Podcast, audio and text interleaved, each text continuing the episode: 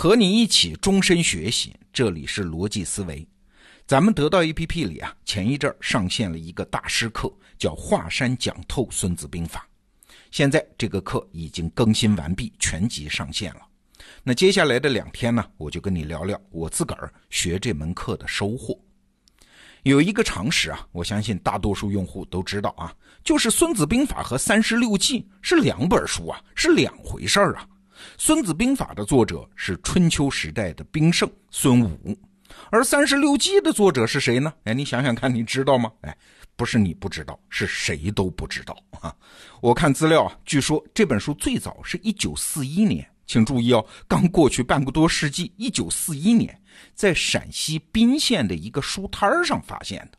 发现的时候呢，它是手抄本，没有年代，也没有写作者啊。后来因为成都的一家书商翻印。这才开始流行，所以啊，《三十六计》这本书，我们只能推断它的成书年代不会早于明清。哎，你看这两本书历史地位是一个天一个地呀。但是啊，这不是要命的，要命的是，按照通俗的理解，这两本书毕竟都很有名啊，都是说怎么打仗的书啊，所以出版社经常把它们合在一起出版，这就造成了对于《孙子兵法》最大的一个误解。以为他和三十六计一样，也是讲奇谋巧计的，是讲怎么打赢的。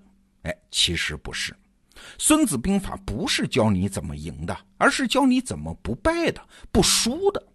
你说这有区别吗？有啊，赢不赢你得考虑对方，而败不败呢，你只需要考虑自己就行了呀。《孙子兵法》里有一句话叫“不可胜在己，可胜在敌”。说的就是这个意思啊！你能不能打赢，你说了不算的，得看敌人那方面的情况。但是你是不是能保持一种不可被战胜的状态，不会输光了手里所有的牌，不得不下牌桌？这个才是我们自己说了算的事儿。但是啊，说实话啊，我过去的理解也就仅止于此了。我第一次看《孙子兵法》还是大学时候，看到的呢是满篇的格言警句啊，都是大道理。说实话啊，大道理这个东西啊，单摆浮歌在那儿，我们经常容易无感。比如说《孙子兵法》最著名的那句“知己知彼，百战不殆”，哎，那又怎样？这句话我们从小就知道啊，能给我们什么启发呢？哎，这就是大道理的问题啊，因为我们经常说时光磨损了它的锐度嘛。就像我们从小念“床前明月光，疑是地上霜。举头望明月，低头思故乡。”哎，念熟了之后，一点都没觉得它有诗意。哎，直到我三十多岁的某一天，半夜醒来，身处异乡，看见月光洒在床前，哎，那一刻，这李白当年的诗意啊，才轰然一下来到我的脑子里。这次啊，我听华山讲《孙子兵法》，我也有类似的感受啊。我突然一下就明白了哦，原来《孙子兵法》全文六千零七十五个字，大部分都是在告诉我们怎么管理自己的注意力，要把它放在自己身上，而不是放在敌人身上。他在告诉我们怎么样通过放弃竞争的方式获取真正的竞争力。这话听起来有点费解啊。我们还是先从那句大家都知道的话开始。哎，《孙子兵法》里有一句叫“百战百胜，非善之善者也；不战而屈人之兵，善之善者也。”啊，就是说百战百胜啊，不是啥好事儿。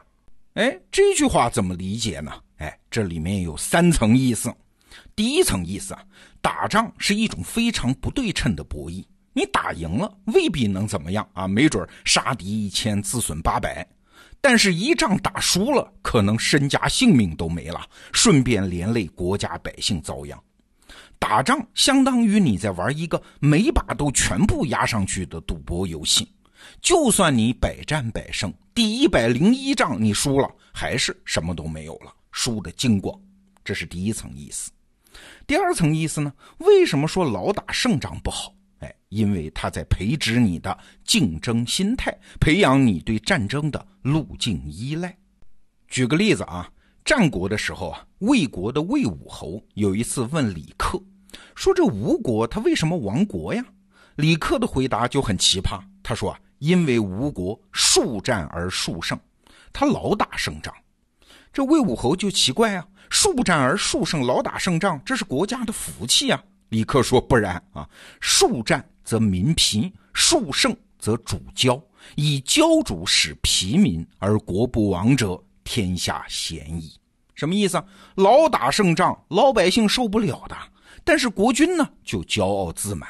一个骄傲自满的君主驱使疲惫不堪的老百姓，这个国还能不亡吗？你看，这就是对战争的路径依赖。这是第二层意思啊。第三层意思呢？为什么百战百胜不是好事儿？你想啊，如果你一辈子老打胜仗，关键不在于这个“胜”字啊，而在于这个“打”字啊。为什么你总能赢，但是还总得打呢？这说明你总解决不了问题嘛。我们都知道克劳塞维茨那句名言。战争是政治的延续，打仗是要解决政治解决不了的问题的。你老打，但是不解决问题，说到底你还是个失败。哎，这方面最典型的例子是拿破仑。对，拿破仑很厉害，号称军神啊。那厉害到最后你又怎么样呢？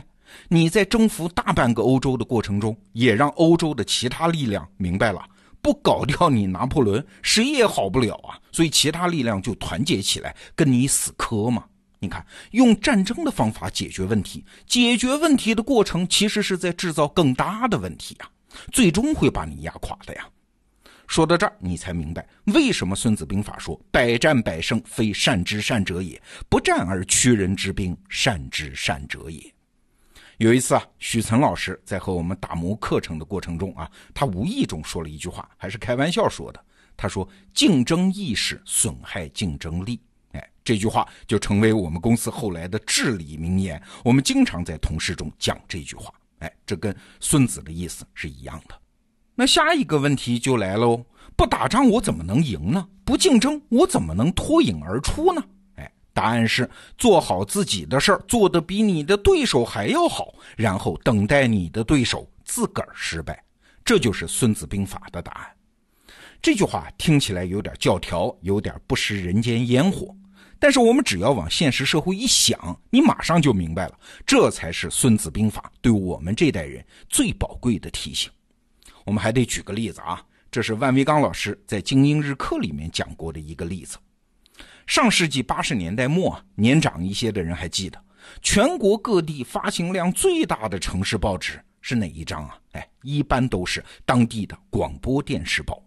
这并不是因为这些报纸里的文章有多好看哦，而是因为上面有电视节目表，大家都需要啊。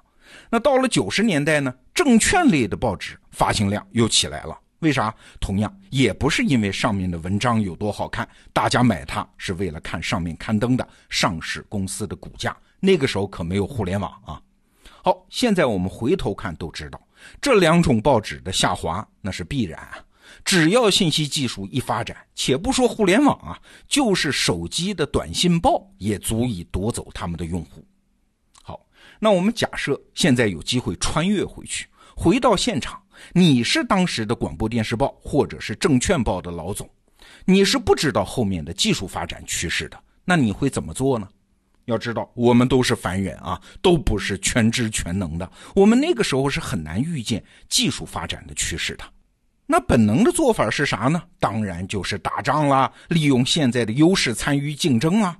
那个时候你眼里的对手可不是别人啊，就是当时的其他报纸刊物。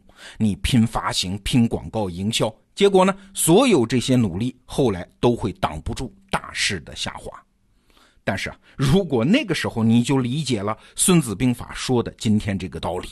通过放弃竞争的方式获取真正的竞争力，做到不可胜在己，努力保持自己不可被战胜的状态，那你就会知道，现在我卖的再好也没有用，因为卖的好的原因跟我的能力没关系。如果我只想做媒体，那我就拼命提升自己的内容能力，那就不怕了呀。后来电视报没有了，你可以干都市报啊；纸媒不行了，你可以干微信公众号啊。你就不可能把满手的牌打光，不得不下牌桌嘛？你就是永远的赢家。所以啊，把注意力从竞争对手身上拿开，回到自己的竞争力本身，这就是最好的竞争方式。为什么？因为只有这样，你才能发现真正的机会和真正的风险。如果刚才说的这些还不足以说服你啊，华山老师在课程里面还有一个特别精彩的比方。比方说，你看上了一个女孩，想追求她，她另外还有八个追求者。那这个时候，你最正确的做法是啥呢？难道是把那八个人挨个打败吗？打败了他们，这女孩就嫁你啊？不一定嘛。所以，专注经营你和这个女孩的关系就好。你看，赢的基础不在于你胜过多少人，只在于你不断提升的竞争力。好，华山讲透《孙子兵法》，这是我们为你找到的最好的《孙子兵法》课程，推荐给你。逻辑思维，明天见。